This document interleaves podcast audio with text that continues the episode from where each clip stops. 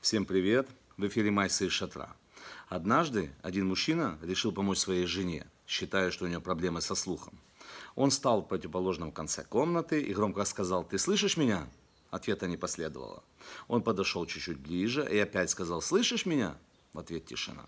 Подошел еще ближе. «Ты слышишь меня?» Та же самая ситуация. Тогда он встал у нее за спиной и громко сказал «Ты слышишь меня?» Жена повернулась и говорит ему «Уже четвертый раз тебе говорю «да». Вот так вот бывает, когда мы считаем, что проблема в ком-то или в чем-то, а на самом деле проблема оказывается в нас самих. Всем всего хорошего. Шаббат шалом.